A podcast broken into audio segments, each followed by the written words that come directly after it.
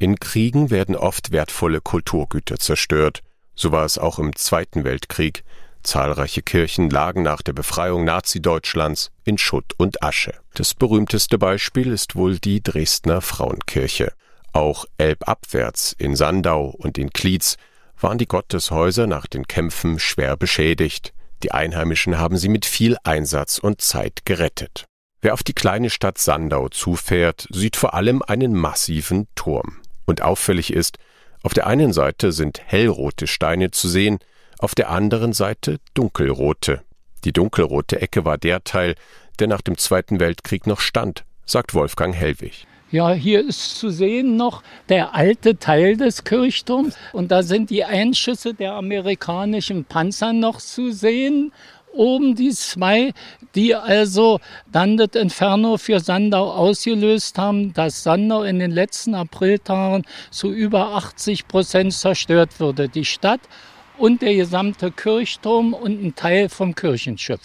Und die Amerikaner dachten auch, mit ihren leichten Panzern können sie den Turm schon zerstören. Das war also nicht der Fall. Im unteren Bereich waren die Mauern damals auch schon an die 1,80 äh, dick. Und sie brauchten also schwere Artillerie, um den Turm dann äh, klein zu kriegen. Die Kirche wurde wegen ihrer Lage in den letzten Kriegstagen beschossen, als der Elbhavelwinkel Frontverlauf war. Sandau, an der Ostseite der Elbe gelegen, war noch fest in der Hand der Nazis. Die Alliierten waren auf der anderen Flussseite und vermuteten deutsche Scharfschützen in dem Kirchturm. Deswegen wurde er beschossen und zusammen mit dem größten Teil des mittelalterlichen Altstadtkerns im April 1945 zerstört. Die Überreste des Turms standen dann jahrzehntelang in Sandau wie ein riesiges Mahnmal. Wolfgang Hellwig spielte als Kind in den Trümmern. Niemand hätte je gedacht, dass diese Kriegswunde wieder geschlossen werden kann. Wir haben also 1996 im März mit 19 Mitgliedern Förderverein gegründet mit dem Ziel, den Kirchturm wieder aufzubauen. Da haben einige in Sandau gesagt, na, die spinnen da, das wird sowieso nichts irgendwo. Das Ergebnis sehen Sie jetzt, wenn wir den Kirchturm betreten. Hellwig hat selbst den Verein mitgegründet und war viele Jahre der Vorsitzende. Der quirlige Mann glaubte immer daran, dass der Turm wieder stehen wird und hat für seinen Einsatz bereits das Bundesverdienstkreuz erhalten.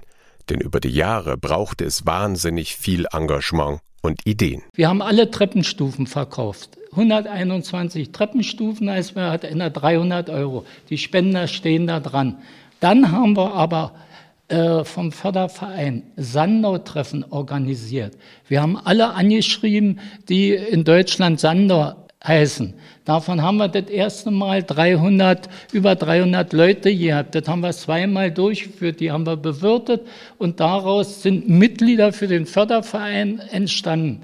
Dann haben wir viel Kirchgemeinden in den Altbundesländern und bei uns vor allen Dingen in Hamburg, wo ehemalige ältere Bürger, die in 15 Jahren in den Westen gegangen sind, sich verbunden gefühlt haben, für den Wiederaufbau uns unterstützt haben, die haben da auch Spendenbasare organisiert gehabt.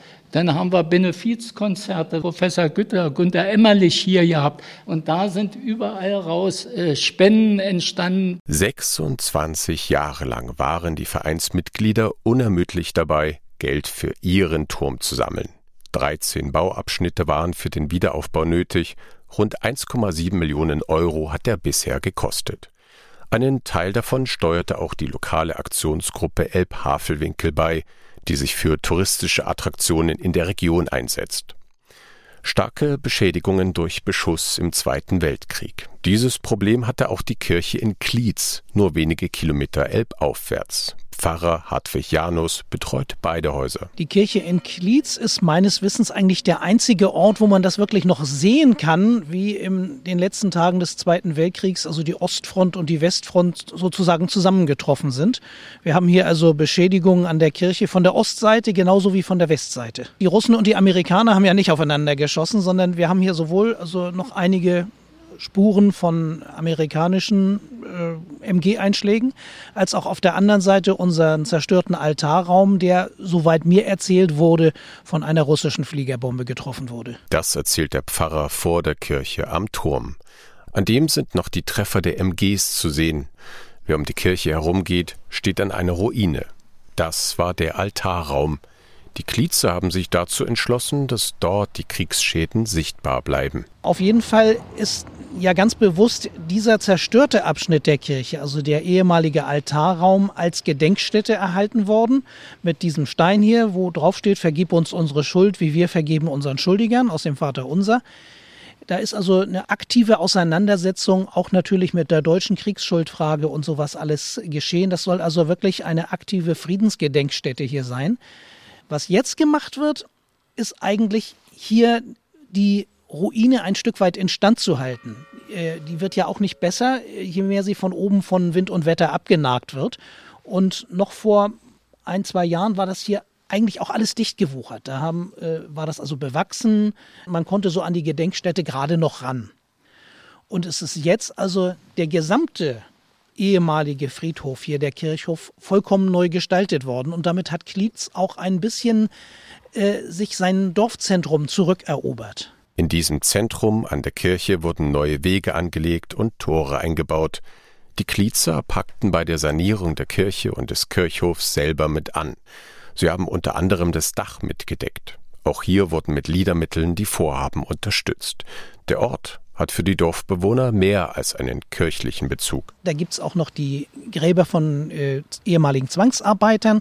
Es gibt einzelne Gräber, die hier noch stehen, zum Beispiel von äh, Opfern des Dorfbrandes 1918.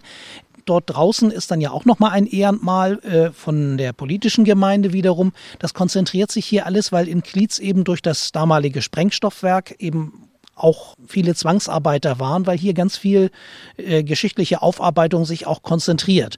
Und deshalb sind auch Menschen hier mit engagiert gewesen jetzt, haben wirklich mit zugepackt, einzelne Ziegelsteine gesäubert und alles. Die würden nie einen Fuß in die Kirche setzen, aber an der Ausgestaltung dieses Areals haben sie sich ganz aktiv beteiligt. Mit ganz viel ehrenamtlichem Engagement konnte auch der riesige Kirchturm in Sandau gerettet werden.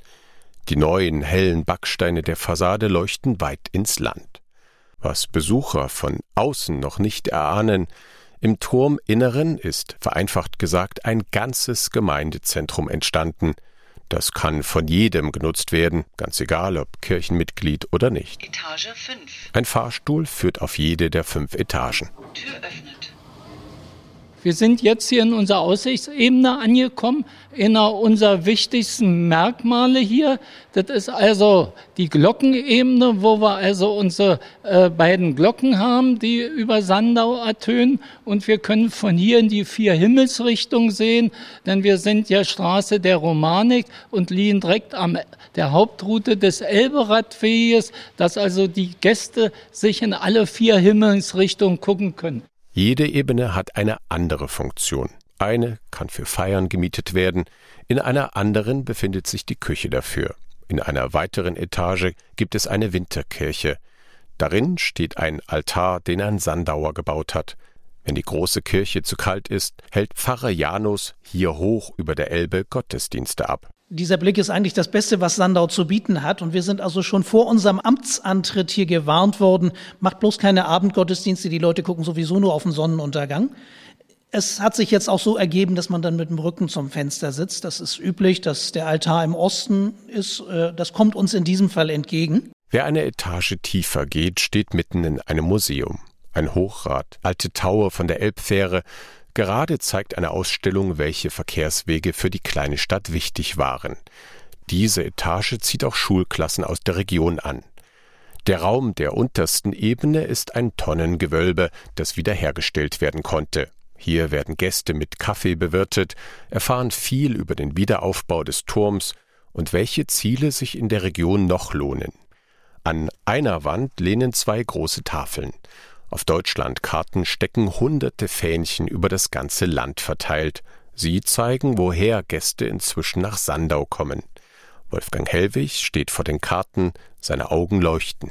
Ja, da äh, muss man nicht unbedingt an das Ende denken, irgendwo äh, jeden Anfang wohnt ein Wunder inne ja irgendwo so ein bisschen. Wer die Kirche in Sandau sehen möchte, sie hat zwischen April und Oktober täglich von 10 bis 16 Uhr geöffnet.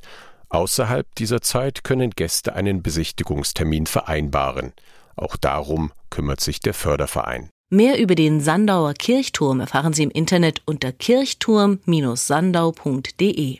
Dieser Podcast der lokalen Aktionsgruppen Uchte Tanger Elbe und Elbhavelwinkel stellt die südöstliche Altmark und den Elbhavelwinkel vor.